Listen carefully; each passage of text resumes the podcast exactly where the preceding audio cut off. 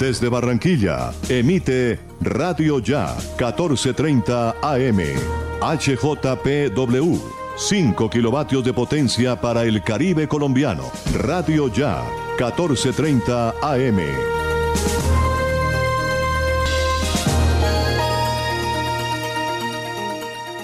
Son las 5 en punto. Una amistad no crece por la presencia de las personas, sino por la magia de saber que aunque no las ves, las llevas en el corazón. Feliz día de amor y amistad. Les desea Radio Ya 1430 AM, la verdadera radio del amor.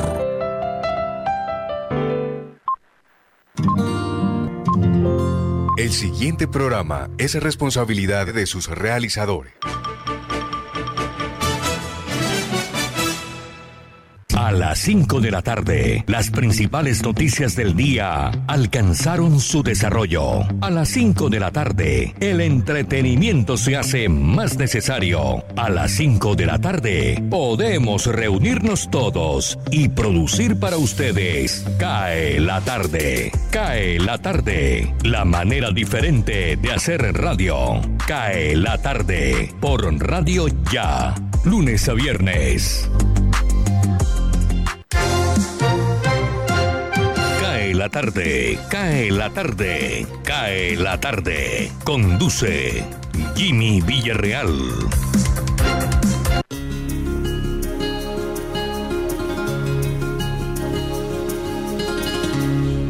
Con la gente que me gusta, me dan las claras del alba, compartiendo madrugada palabras, risa y luna. Con la gente que me gusta, paso las noches en vela. Deberían ser eternas. Hola, hola. Saludo cordial, ¿cómo están ustedes? Comenzamos una nueva semana, hoy es el lunes 13 de septiembre del año 2021 y estamos aquí acompañándolos a partir de este momento en los 14.30 de su radio y a través de Universal Estéreo en www.universalestereo.co. La página web de Radio Ya también está disponible, www.radioya.co y la consentida. Hay gente que también nos sintoniza en la página web del noticiero. Y cómo no, vamos a mencionarla, www.noticiaya.co. Y a través de todas nuestras redes sociales. En el fanpage de la emisora también está colocada la transmisión de este programa. Y quiero recordarles que una vez finaliza el programa al aire, lo convertimos en podcast para que usted pueda disfrutarlo si se perdió un pedazo o quiere compartir una nota con alguien. Lo baja de su aplicativo preferido. Si tiene su teléfono Android, lo puede hacer en Google Podcast. Y si tiene teléfono iPhone, lo puede hacer por Apple Podcast. Y si tiene, por ejemplo, Spotify, también puede buscarnos allí como Radio Ya y en el menú de programación están todos los programas de Radio Ya. Debe estar después de las 6 y 20, 6 y media, cae la tarde de hoy. Debe decir cae la tarde 13 de septiembre. Ahí lo puede escuchar dentro de la aplicación o dar descargar y llega a su teléfono. Miremos a ver fechas importantes de un día como hoy, en las efemérides de un 13 de septiembre, a ver qué ocurrió. Un 13 de septiembre, en el 2010, Rafael Nadal gana el abierto de Estados Unidos de tenis y se convierte en el primer tenista español que gana los cuatro torneos del Grand Slam. Por el momento, Rafael Nadal cuenta con 14 torneos. Grand Slam, dos medallas de oro olímpicas y cuatro Copa Davis con la selección de su país. Miremos otras fechas. En el año de 1501, Miguel Ángel Buonarroti comienza la escultura del David, la famosa obra que es patrimonio de la humanidad. en 1968, el astrónomo James Craig Watson descubre eh, el asteroide Climena. Y en el año de 1956 la compañía IBM presenta el IBM 305 Ramac, el primer ordenador comercial. IBM es líder en eso de la computación. En 1974, un atentado de la banda terrorista ETA en una cafetería de Madrid, en España, provocó 13 fallecimientos. En 1999, un atentado atribuido causa 118 muertos en un edificio de viviendas en Moscú, Rusia. En 2007 la ONU aprueba la Declaración de los Derechos de los Pueblos Indígenas. Y miremos aquí en el 2018 el Congreso de los Diputados en España aprueba la modificación de la ley Memoria Histórica que permite la exhumación de los restos del dictador Francisco Franco. Ya volveremos a ver quién nació y quién murió un día como hoy. Vamos a colocar el tema del día, 319-355-5785. Esa es nuestra línea de WhatsApp, 319-355-5785. Hoy vamos a ver como tema del día, ¿cómo disfruta usted su tiempo libre? Los días, por ejemplo, de descanso. Hago la, consulta porque a mí me cuesta trabajo los fines de semana. Eh, yo iba acostumbrado al ritmo de, de, hacer algo todos los días y a veces los fines de semana con esto de la pandemia uno cambió sus hábitos y entonces empezó a quedarse más en casa, a mirar Netflix, a mirar partidos de fútbol, eh, a comer más, a pedir domicilios. Y quiero saber si eso es algo que me ha ocurrido a mí en esta época, eh, desde que comenzó la, la, pandemia, o es algo muy común en este momento. ¿Cómo disfruta usted su tiempo libre? Ya están todos nuestros compañeros, nuestros compañeros en el día de hoy para entregar la mejor información. Hoy nos acompaña Elvis Payares, Jorge Pérez en el máster, estará Jesús Alzate Arroyo, nuestro voiceover, Florentino Mesa, Gustavo Álvarez Gardiazabal, Freddy Rocha, Alberto Marchena, Osvaldo Sampaio Cobo, Jenny Ramírez, Angie Pacheco y tendremos la participación en la sección de deportes. Hoy nos acompaña del equipo joven de Radio Ya, Jacobo Carrascal tendrá la información deportiva en el día de hoy. Desde mi máster en casa, soy Jimmy Villarreal y les invito a que estén con nosotros eh, hasta las 6 de la tarde, aquí en CAE la tarde, Radio Tranquila para volver a casa. Quiero recordarles que este programa tiene los apoyos de emisoras aliadas en el mundo como Radio Francia Internacional, Radio Deutsche Welle de Alemania y La Voz de América. Ellos nos ayudan a entregar la información internacional. 5 de la tarde, 8 minutos. Bienvenidos acá en la tarde. Radio Tranquila para volver a casa.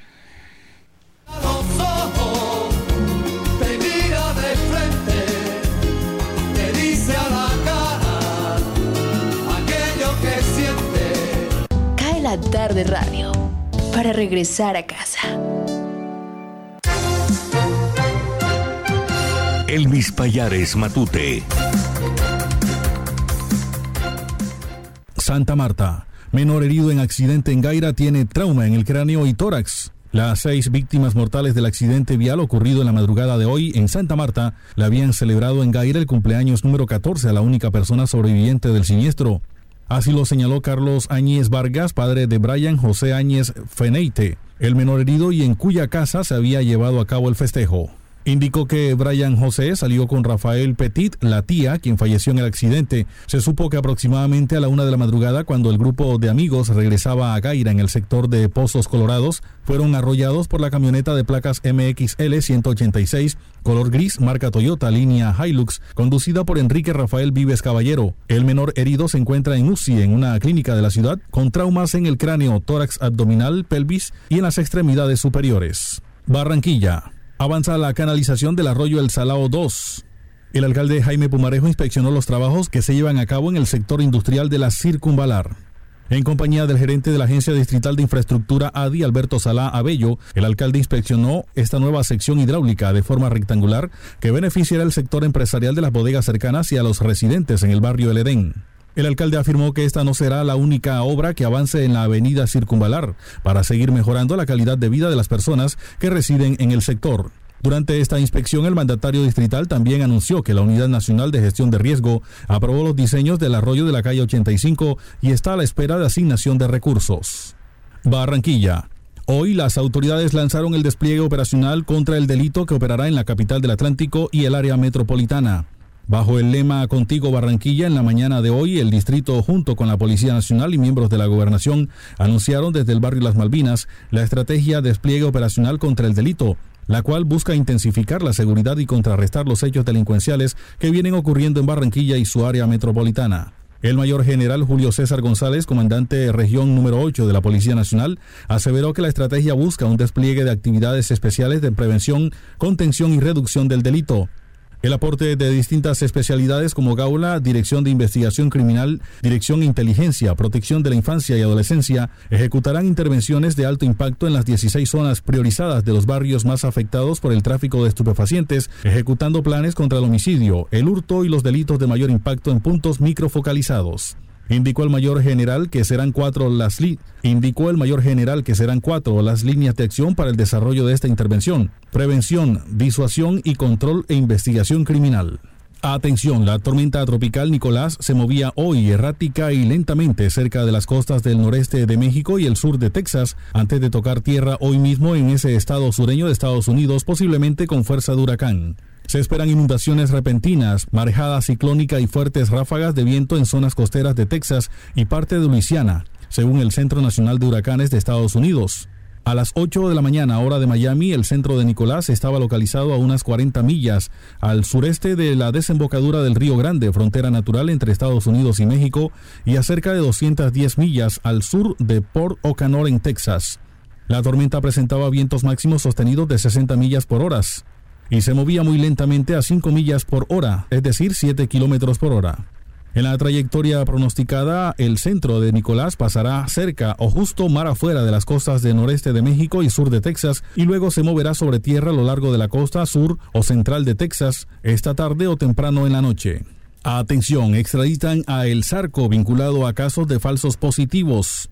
Esta noche estaría arribando a Colombia Luis John Castro Ramírez, alias El Zarco, quien se encontraba en proceso de extradición desde España. Tras la operación coordinada por la Oficina Central Nacional de Interpol Colombia, se pudo finalizar el proceso que se encontraba dilatado desde hace meses. El Zarco se encuentra vinculado a delitos relacionados con el delito de homicidio a personas protegidas y su posible participación en casos de ejecuciones extrajudiciales presentadas como bajas en combate, delitos por los cuales deberá responder ante la justicia colombiana. El Sarco, quien registra procesos investigativos activos y existen dos órdenes de captura e igual número de notificaciones rojas de Interpol en su contra. La Fiscalía 63 de la Dirección Especializada contra Violaciones a Derechos Humanos de Bogotá lo requiere también por concierto para delinquir. La operación para el traslado a Bogotá fue coordinada por la Oficina Central Nacional de Interpol con las autoridades ibéricas en Madrid. Cae la tarde. Cae la tarde. Cae la tarde.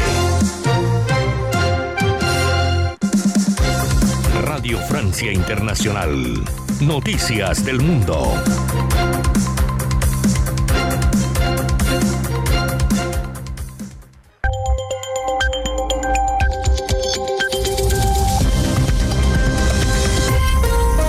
Bienvenidos al flash informativo de Radio Francia Internacional en este lunes 13 de septiembre con Vanessa Letrón en los controles.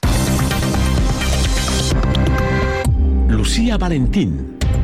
En Nigeria, grupos armados liberaron a decenas de estudiantes secuestrados este mes en el estado de Zamfara, en el noroeste del país. Una liberación que tiene lugar luego de que el ejército lanzase una operación contra las bandas armadas en este estado. Justamente estos grupos armados mataron hoy a 12 militares en un ataque a una base militar de esta misma zona. Y en otra región de Nigeria, en el estado de Koji, hombres fuertemente armados irrumpieron durante el fin de semana en una cárcel y libraron a 240 reclusos.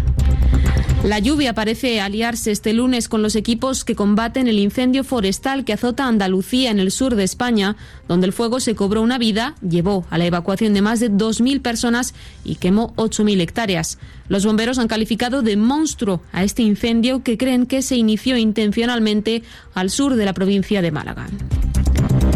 15 vietnamitas, entre ellos un niño de 7 años, fueron encontrados por la policía escondidos en un camión frigorífico cuando trataban de huir del sur del país a causa de un brote de coronavirus sin precedentes. Desde fines de julio, las autoridades han contabilizado más de 15.000 la capital económica del país, Ho Chi Minh, se encuentra en el ojo de la tormenta con miles de soldados desplegados vigilando que nadie escape de las restricciones. Importante golpe judicial al modelo de negocios de Uber. Un tribunal holandés resolvió que los choferes del gigante estadounidense de los autos con conductor se encuentran de manera efectiva bajo contrato laboral y no son trabajadores independientes como defiende la compañía. Los asesinatos de defensores del medio ambiente alcanzaron el año pasado 2020 un récord y la mayoría tuvieron lugar en América Latina, con Colombia y México a la cabeza de los países donde la vida de los ambientalistas está más amenazada. Laura Furones es activista de Global Witness y describe cuáles son los sectores más amenazados. Constituye una media de más de cuatro personas por semana todas las semanas del año. Es la peor cifra que hemos eh, registrado desde que tomamos datos y existe una relación muy íntima entre estos ataques y proyectos de carácter empresarial. La tala de los bosques, este ha sido el sector con más casos para el 2020. Son 23 los casos que están ligados a la defensa de los bosques. El informe señala que muchos gobiernos no están protegiendo a los defensores ambientales. En muchos casos perpetran violencia contra ellos directamente o pueden ser cómplices de empresas interesadas en silenciar a los activistas. Escúchenos también en rfimundo.com. Cae la tarde. Radio Tranquila.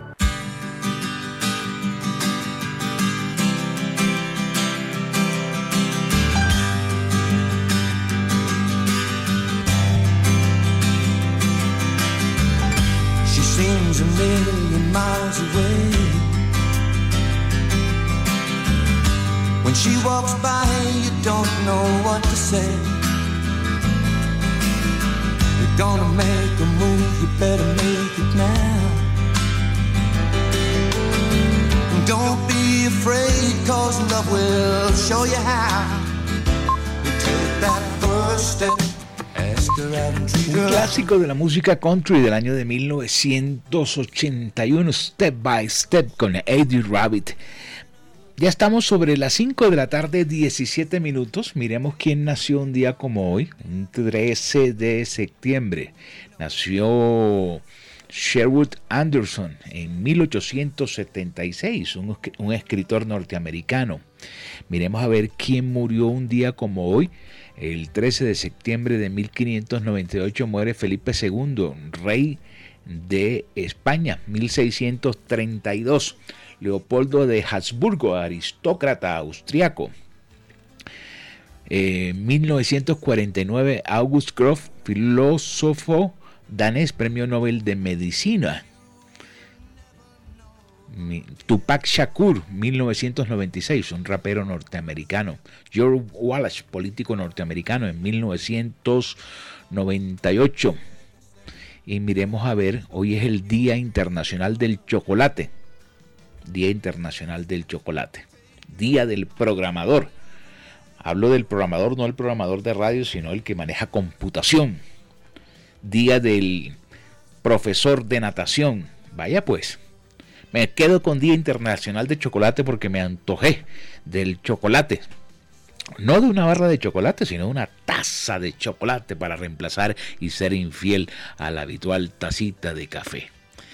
Voy a mirar mi WhatsApp a ver el tema del día al 319 355-5785. Voy preparando la temperatura y el Bristol, mi estimado George. Leo aquí dos mensajes y nos vamos con la temperatura de una vez. Edith Arias. Los fines de semana no hago nada. Chatear por WhatsApp con todas mis amigas.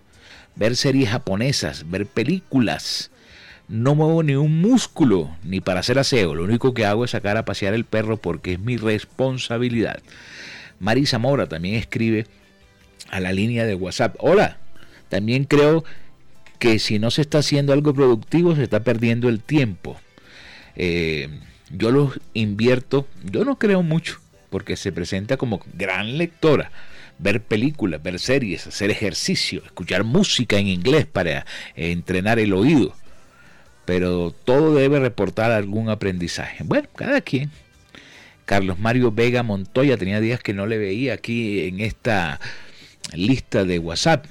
Mi tiempo libre es libre, sin arrepentimientos, y lo comparto con mi esposa. Hacemos cosas múltiples. Depende de la cantidad de dinero que haya en el bolsillo el fin de, de semana y de la cantidad de tiempo disponible. Pero es verdad, veo mucho Netflix con eh, bastante comidita al lado. Hasta hago relax. Bueno, 5.20. Jorge, buenas tardes. ¿Cómo está la temperatura? Muy buenas tardes, Jimmy. Cordialísimo saludo para usted, para la amable audiencia de Radio Ya 1430M, que desde las 5 en punto nos sintonizan en su radio o, o en su plataforma digital, en su teléfono celular, portátil, donde quiera. Radio Ya está en todas partes, sin duda alguna. Cuando eh, dijo 5 en punto me sentí como si me hubiera puesto a madrugar. Yo dije, yo creo que se equivocó del programa. No, porque a veces eh, cuando dicen las 5 en punto uno se baja a las 5 de la mañana. Estas son las 17 horas, ¿no? ok. Eh, tipo militar, a las de 17 a 18 horas cae la tarde. Y sí que está cayendo, ¿ah? Eh, con razón acá uno pedía equivocadamente, recibió una llamada de su gimnasio diciendo que qué ha pasado con el amigo periodista Jimmy, que no iba a clases de gimnasio, rumba terapia. ya, sabemos por qué. El, Netflix y la comidita le, ha hecho alejar del gimnasio. Mira, mira, para ahí. el fin de semana, el fin de semana saqué la cuenta de las aplicaciones que tengo o que tenemos, porque que en esta casa somos varios.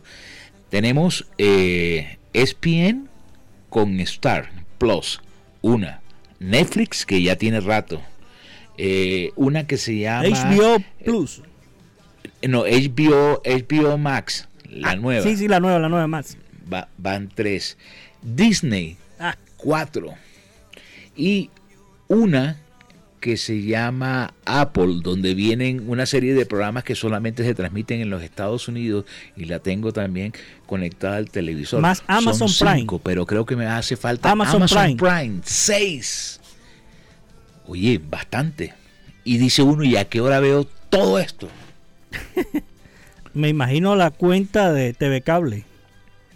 No, porque el TV cable, el TV cable es una cosa y las aplicaciones son otras. O sea, ese, ese es un problema serio. Hmm. Porque hoy, además de lo que uno se gasta en, en, TV cable, que viene pegado al internet, uno está comprando por fuera las aplicaciones. Correcto. Por eso se le incrementa el valor de, la factura. Sí, claro.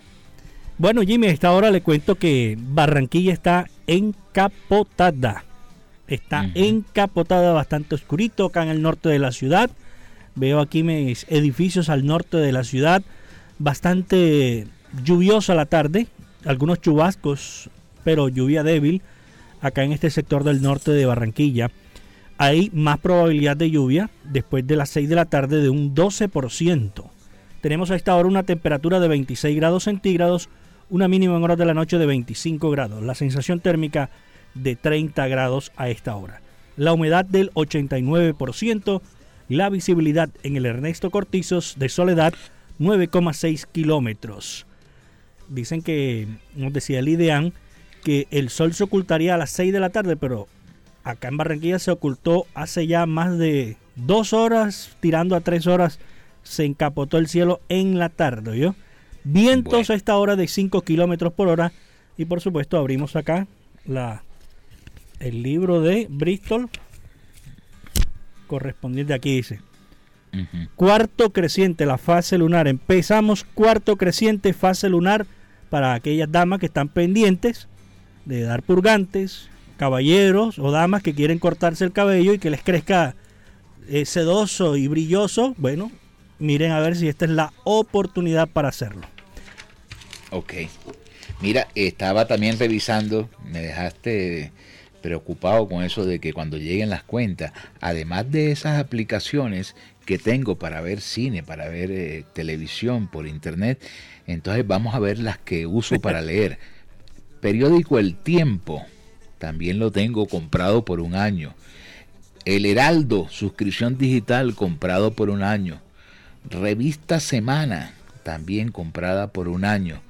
Portafolio, comprado por un año y una revista que me encanta que es Publicidad y Mercadeo, que no tiene nada que ver, sino que como a mí me gusta el mercadeo y la publicidad, la compro también por internet. Eso es un billete. Claro que sí, por acá un oyente me recuerda, me dice, dígale a su compañero que se le quedaba una todavía. ¿Sabe cuál es? ¿Cuál?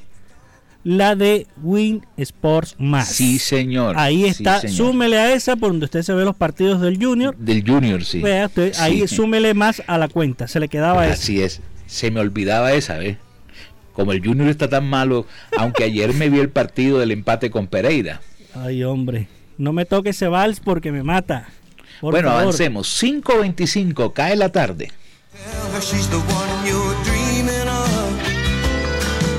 Cae la tarde. Cae la tarde. Cae la tarde. Osvaldo Zampayo y Jenny Ramírez con los personajes. Cae la tarde en este comienzo de semana. Hablemos del invierno, el desbordamiento de ríos e inundaciones en el sur del Atlántico y norte de Bolívar. Hay un dique viejo levantado a mediados del siglo pasado en el canal del dique que necesita repararse o mejorarse o transformarse y que sería la solución para evitar la creciente del río que filtra e inunda el sur del Atlántico. A esta hora en Cae la tarde está con nosotros el alcalde de Repelón, Wilfrido García. Debe haber un dique propio, reconstruir el dique viejo, es la propuesta que estamos haciendo nosotros. Hay que hacer un muro en concreto para proteger la vía, proteger las poblaciones entre, entre las compuertas y Villarrosa. Esa es la solución de fondo que estamos planteando. Ahora en la mañana tenemos una reunión otra vez con la gente de la gobernación en la feria, el alcalde de, de, de, Arenal, que es San el alcalde de Sotaliento, San Cristóbal, de Santa Lucía, eh, Manatí y, y, los, y de Larga y nosotros vamos a reunirnos ahora en la mañana a las 8 para tomar esa determinación. La Unidad Nacional de Gestión de Riesgo debe intervenir en esto, porque este, esta solución no es ni de la gobernación ni de los municipios, tiene que ser con dinero del nivel central. Entonces, esa es la solución que se requiere, tú bien lo has dicho, Aquí no podemos seguir con pañitos de agua tibia poniendo saquitos cuando la solución amerita un gran muro, una gran muralla que los proteja definitivamente de las futuras eh, inundaciones que se puedan presentar. Alcalde Wilfrido García en Repeló, muchas gracias. En el seguimiento de esta noticia, la Gobernación del Atlántico hace presencia en el canal del dique y recorre los puntos críticos de Villarrosa, Manatí y las compuertas. Lo hizo ayer y nos conectamos con la secretaria de Infraestructura del Atlántico, Nuri Logreira. Buenas tardes. Realmente estamos hablando de una obra, de, digamos que de gran envergadura. Sabemos que también el gobierno nacional pues tiene planteado el proyecto de canal del dique. Tendríamos que revisar esto como un acuerdo con ellos. Eh, sabemos que eh, en la época de, del problema que se presentó en el 2010 eh, se hicieron unas obras de protección en, en, varias, en varios sectores, sobre todo en la zona zonas que se encontraban habitadas. Eh, hay que hacerle monitoreo a este a este tipo de, obras que se hicieron en este eh, en ese momento para que no vayan a tener ningún tipo de problemas de deterioro. Y bueno, hay que hacer habría que hacer para un, tipo de obra como esa por un estudio un poquito más detallado y, y, pues obviamente de carácter presupuestal y esto obviamente debido a la, a la, a la magnitud tendría que ser de la mano del gobierno nacional. En este momento, eh, afortunadamente, pues ya la situación está controlada. Eh, lo más importante de esto, y esto lo, como lo, lo revisábamos ayer con los alcaldes, es la información oportuna y veraz de lo que está sucediendo. Muchas gracias a la secretaria de Infraestructura del Atlántico, Nuri Logreira. Solo complementar que mañana estará recorriendo la zona el gobernador de Bolívar. Y mucha atención que esta madrugada hubo un accidente en el corredor vial de Gaira, en Santa Marta. El conductor de una camioneta Toyota, Enrique Rafael Vives Caballero, según el tránsito de Santa Marta, se desplazaba a velocidad y tercer grado de alicoramiento. Arrolló y causó la muerte a seis personas. Wilson Mendoza, responsable de la movilidad en Santa Marta. Y Patria, capitán Wilson Mendoza, comandante de la seccional de tránsito y transportes de la Metropolitana de Santa Marta. Me permite informar a la opinión pública sobre este trágico accidente en el kilómetro 80 de la vía Santa Marta a Ciénaga, en la cual fallecen seis personas producto del exceso de velocidad y el estado de embriaguez del conductor. De igual manera, eh, la imprudencia de estas personas al cruzar una vía nacional a tan solo 200 metros del puente peatonal. Hacemos un fuerte llamado a nuestra ciudadanía en general a respetar las normas de tránsito, a hacer uso de los puentes peatonales, a no exceder los límites de velocidad y a no mezclar bebidas embriagantes con gasolina.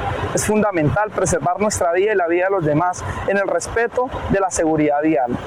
Es un honor ser policía. Ahora en cada tarde les presentamos un balance de COVID y las expectativas de nueva dosis del biológico para Barranquilla. El secretario de Salud, Humberto Mendoza. Bueno, lo primero es decir que ya estamos llegando a las 800 mil primeras dosis. Eso es muy importante. Estamos exactamente en 734 mil dosis. Cuando nosotros lleguemos a las 800 mil dosis, estamos prácticamente llegando a la meta que tenemos para coberturas COVID en vacunación. Lo más importante es que el grupo de mayor riesgo, el mayor de 50 años, exactamente entre 60 y 74 años, ya tiene las coberturas útiles con esquemas completos. Eso es muy importante decirlo a la ciudad porque quiere decir que de 60 a 74 años, una franja poblacional importante, productiva, eh, con una alta percepción del riesgo, no solo se vacunó, sino que cumplió sus esquemas. Eh, cualquier persona que tenga más de 50 años es la que tiene el mayor riesgo de que la enfermedad respiratoria pueda generarle algún tipo de complicación. Cualquiera de los oyentes que nos esté escuchando, que tiene más de 50 años, todavía no tiene su primera dosis, hay que seguirle insistiendo que todas estas variantes, delta o la que no sea delta, cualquier variante o el mismo virus original va a estar siempre, llegó para quedarse. Usted que tiene 50 más años y no está vacunado, lo único seguro que tenemos es que le va a dar la, enfermedad porque va a estar expuesto en algún momento. Mortalidad sigue concentrada en adultos mayores.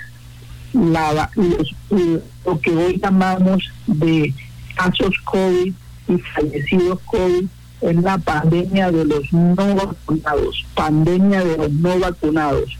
Al mismo tiempo, cada día más temprano que tarde, entrarán y llegarán las restricciones para personas no vacunadas, porque entran a ser riesgosas para aquellos que estando vacunados podrían tener una enfermedad pero leve. Tenemos todos los biológicos, siempre ha habido biológicos. Lo que sucede es que las personas no dicen que no reciben la vacuna que quieren, sino la que se les expone o se les sugiere en el punto. La mejor vacuna es la que se aplica. Es como una llamada de celular que entra de cualquier o sale de cualquier tipo de, de, celular. Al final es una llamada telefónica, sea de cualquier dispositivo que sea. Aquí pasa lo mismo. Tenemos vacunas y hay que ir a aplicárselas.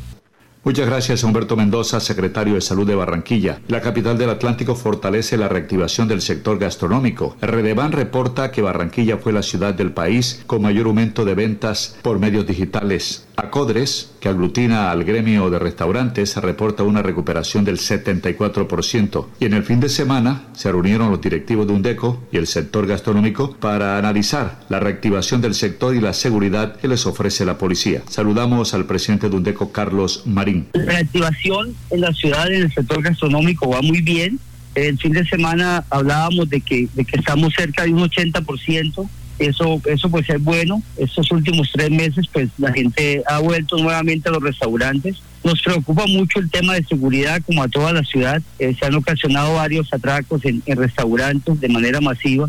Y, y, bueno eso preocupa al sector preocupa a nuestros clientes nos preocupa mucho a nosotros porque nos toca pues invertir más en seguridad ahora y también a la ciudadanía en general, pues es, es alentador de pronto esa noticia ayer de la reunión de, nuestro alcalde con, con el comandante nacional de la policía. Ojalá que las medidas que, que se acordaron surjan el efecto esperado y se reduzca la extorsión, que es algo que nos preocupa mucho, y también los atracos. Muy amable al presidente Dondeco Carlos Marín. Para cae la tarde, la información de Jenny Ramírez y Osvaldo Sampaio Cobo. Feliz noche. Cae la tarde. Cae la tarde. Cae la tarde. La voz de América. Noticias del mundo.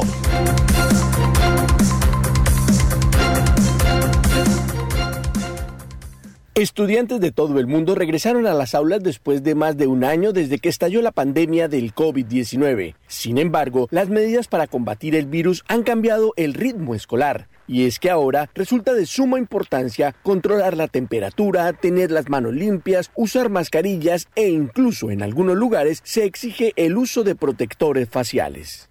Es el caso de México, que tiene una población de más de 30 millones de estudiantes y donde miles de escuelas abrieron sus puertas exigiendo el uso de mascarilla, controles de temperatura y obligando al lavado y desinfección de las manos constantemente.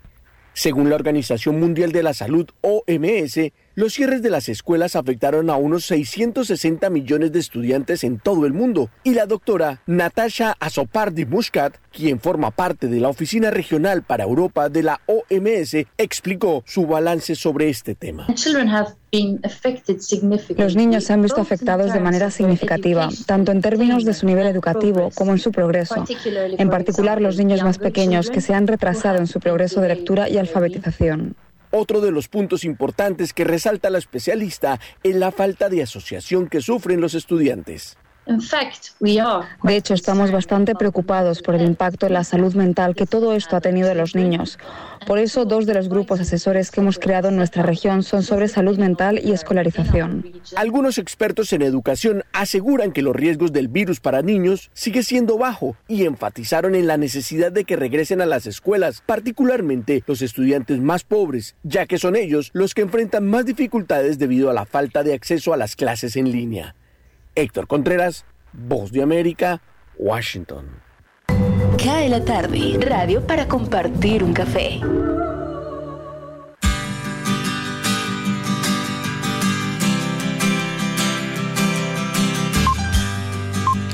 Cinco de la tarde, 36 minutos. Estaba siguiendo aquí también aclarando mis cuentas.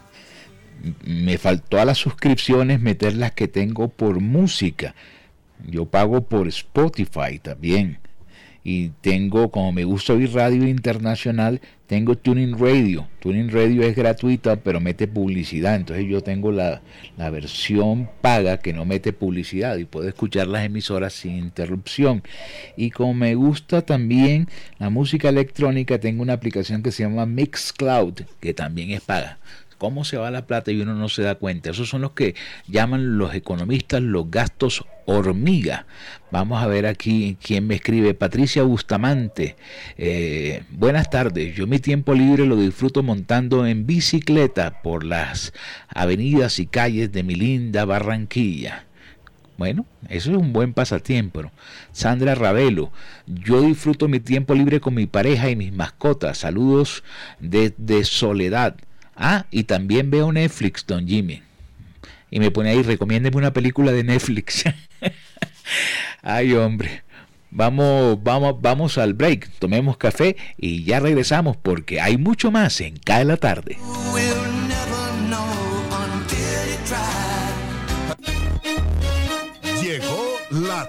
Express, el más espectacular programa de fidelidad para tenderos y consumidor final. La tienda Express, módulo de mercadeo y radio promocional multimarcas que se comunica con los tenderos a través de la radio y visita las tiendas sembrando su producto.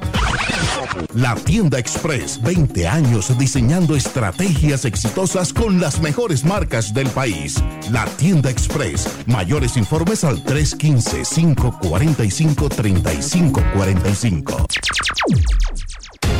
Noticias Ya es información, análisis, opinión en Barranquilla y el Caribe. Sintonízate en los 94.1 FM de Uniautónoma Estéreo y los 14.30 AM de Radio Ya.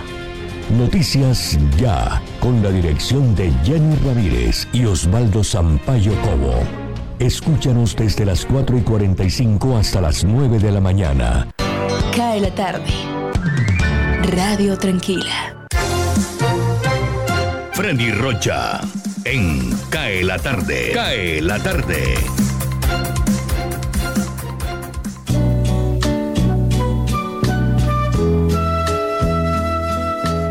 Saludos Jimmy, oyentes de CAE la tarde.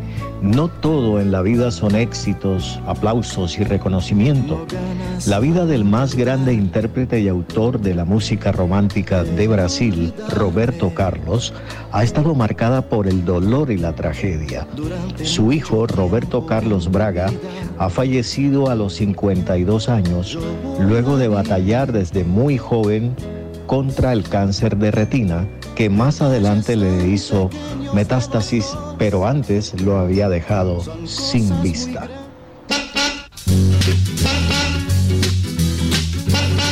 Esta es una de las muchas historias que suceden conmigo. Primero fue el susto cuando lo de León aquel. Después era prohibido fumar y me encontré con dinamita.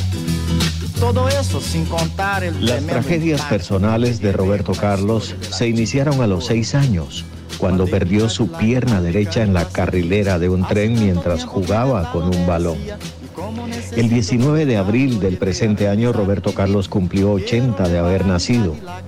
Su hijastra Ana Paula Rossi murió por un infarto en 2011.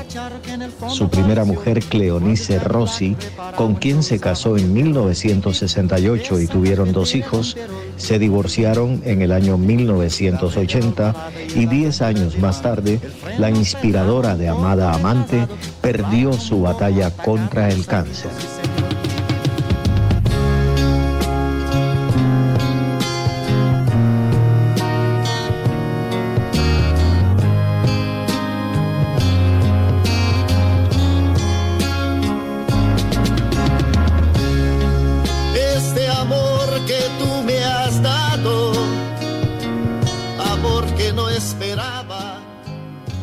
Posteriormente tuvo un hijo con Lucila Torres, el cual no reconoció hasta cuando ella enfermó gravemente también con cáncer de mama y posteriormente falleció. Apareció más tarde María Rita Simoes, quien también perdió su lucha contra el cáncer cuatro años después.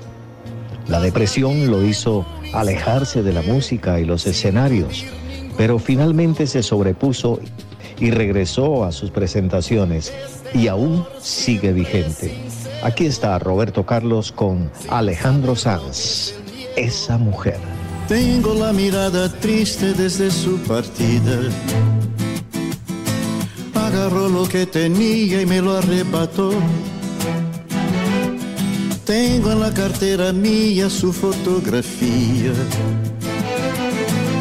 una huella de sus labios en el cuello me dejó. Ella lleva tu alegría en sus ojos negros. Ella te quitó la risa y te dejó el desvelo. Debe ser algo muy grande el amor que tenías. Cae la tarde. Freddy Rocha. Claro que no volvería. Cae la tarde. Radio Tranquila. Cae la tarde. Cae la tarde. Cae la tarde. Gustavo Álvarez Gardiazabal. La crónica del día.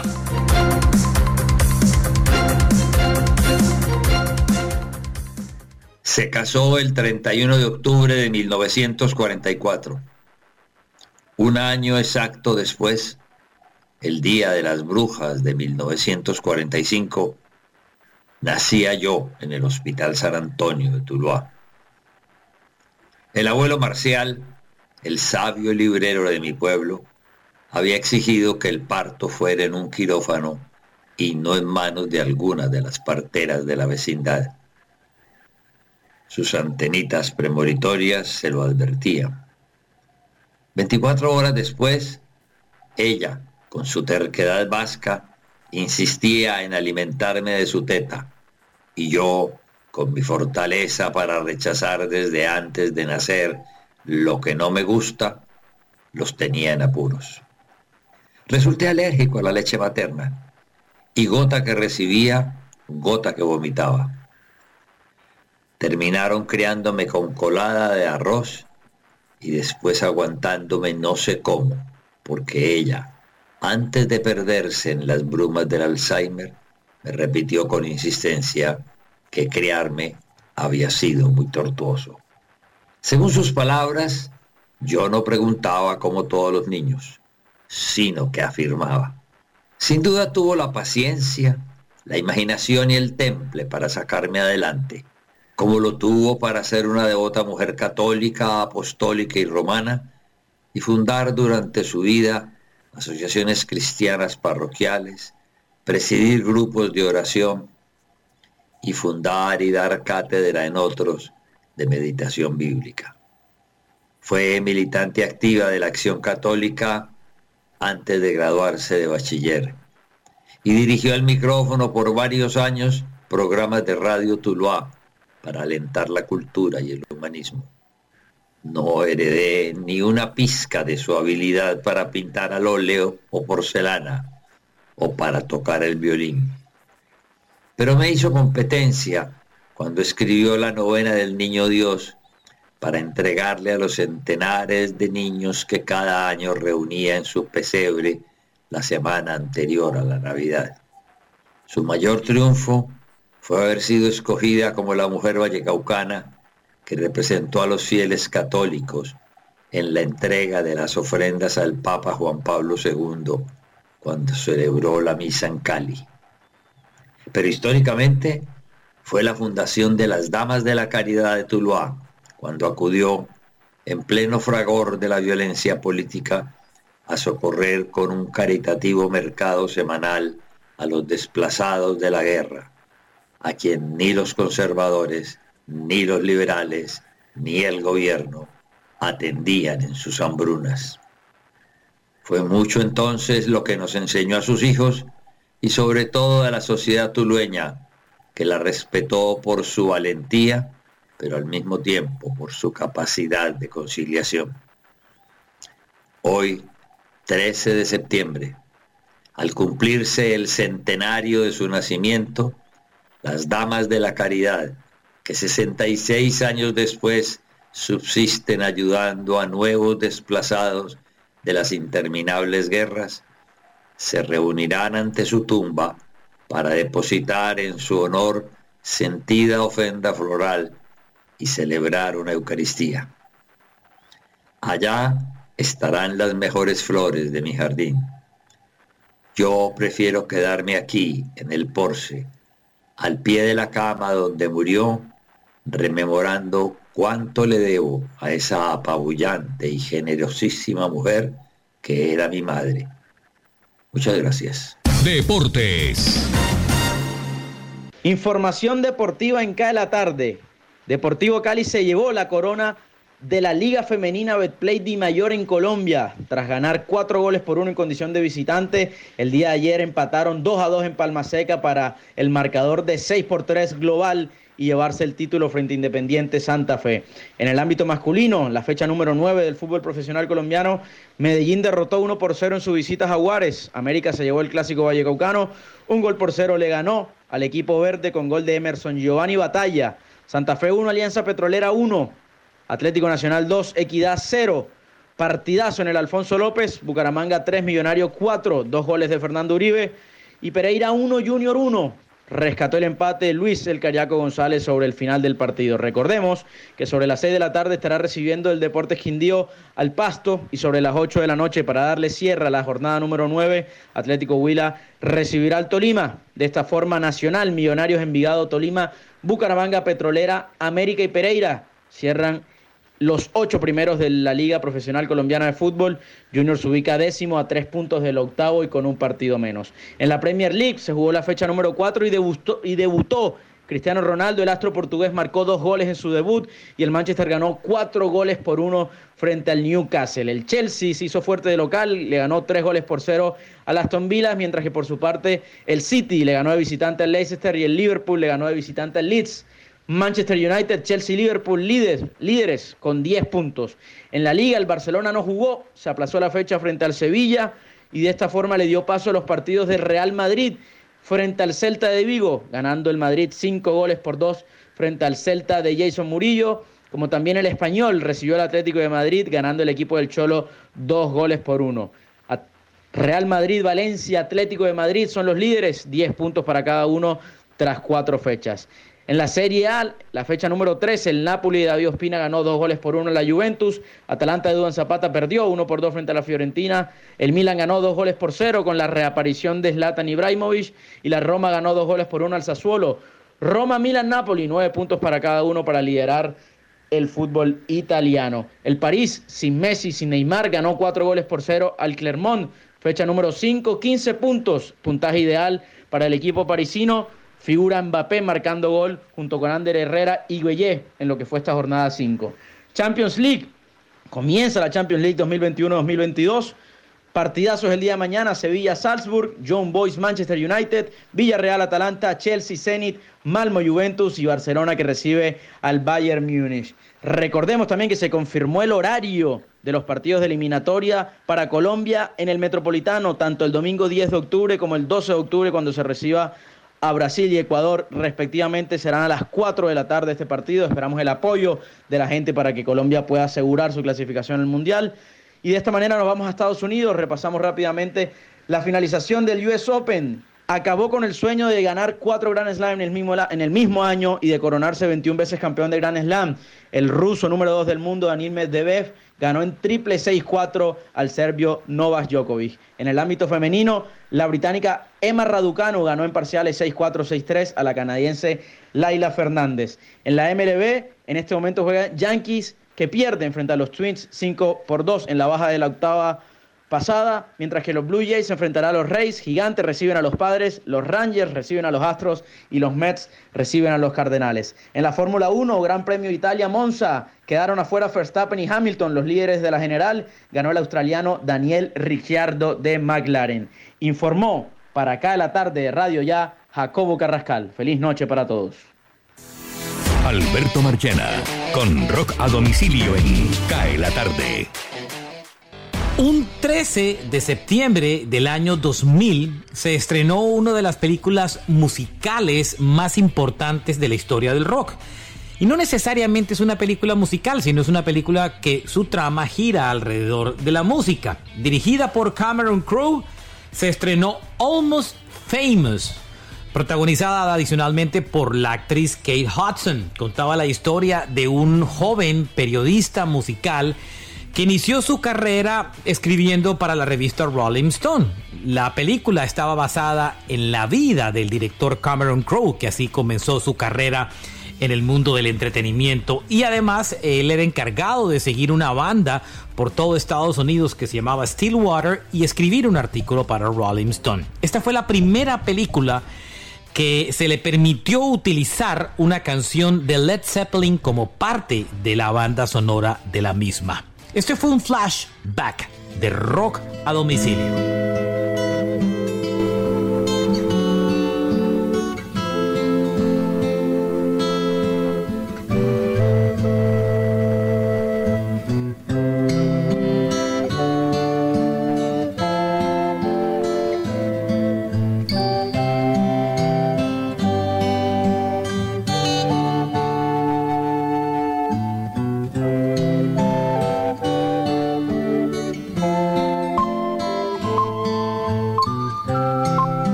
Tarde, 53 minutos. Ahí estaba Stairway to Heaven, escalera al cielo con Led Zeppelin, de ese reporte de Alberto Marchena. Voy con el listado del COVID-19, el listado eh, diario que saca el Ministerio de Salud.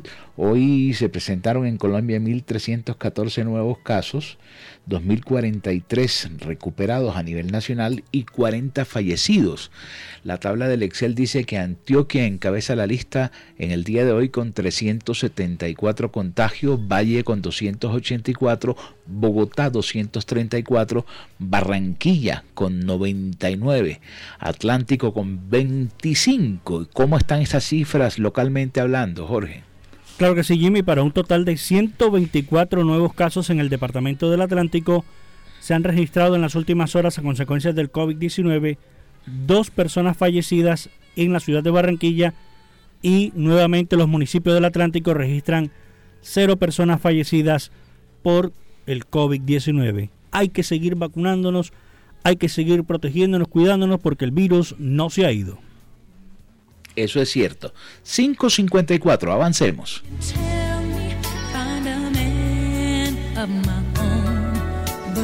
Indicadores económicos. Les saluda Tito Martínez Ortiz.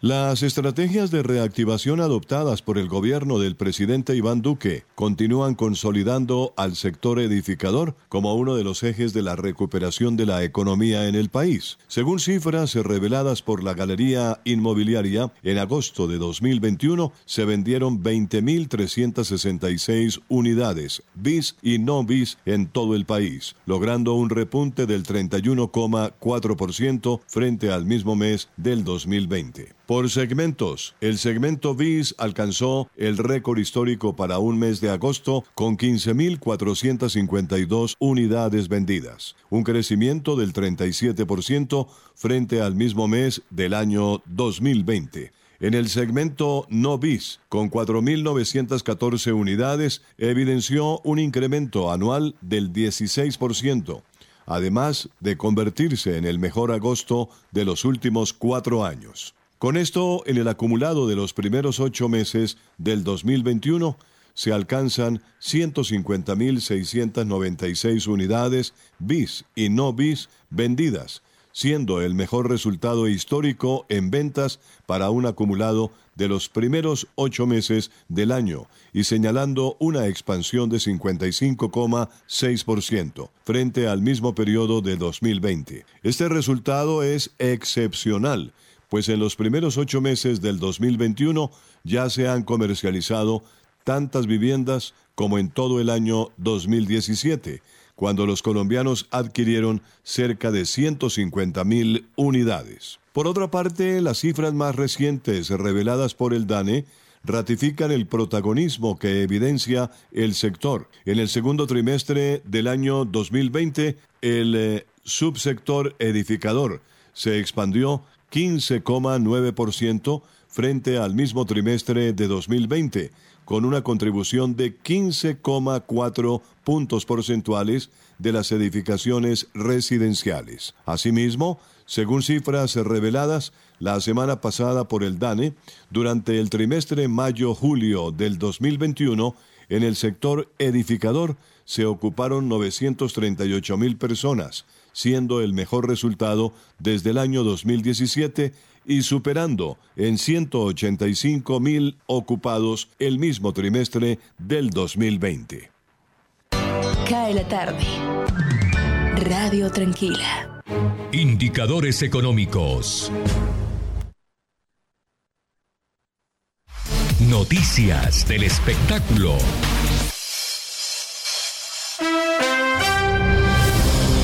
La cantante Janet Jackson anunció que su documental biográfico titulado Janet se estrenará en enero.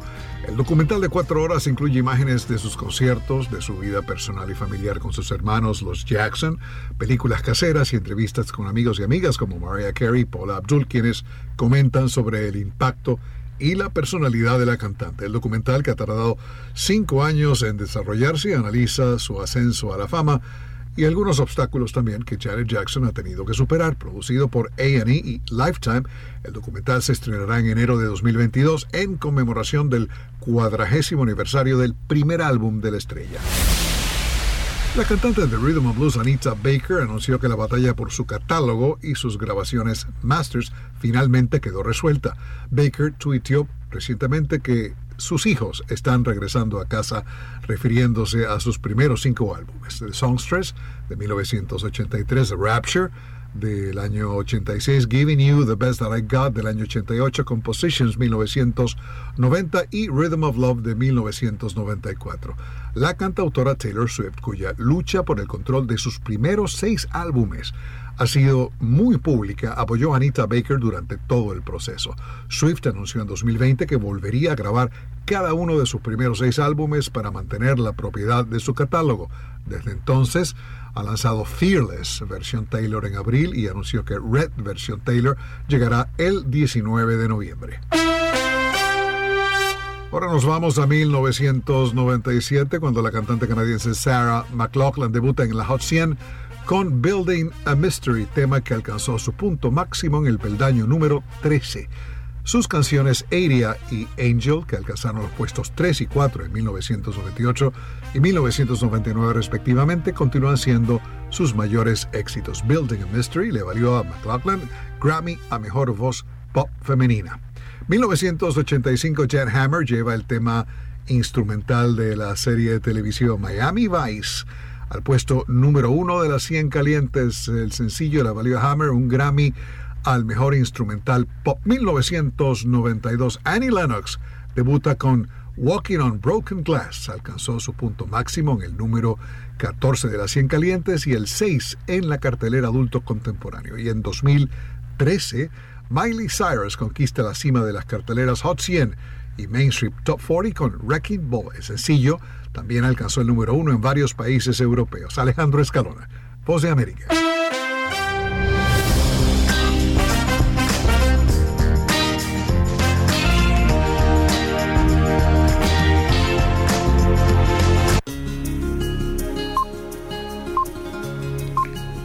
Bueno, se nos agotó el tiempo, pero tengo y tengo una mano de mensajes que no leí. Bueno, voy a cerrar con uno. Aquí me escribe Alirio Barrera. Buenas tardes. Los fines de semana los paso viendo series, saco a mi mascota, escuchando radio, tocando música y de vez en cuando toco batería. Ay, Dios mío.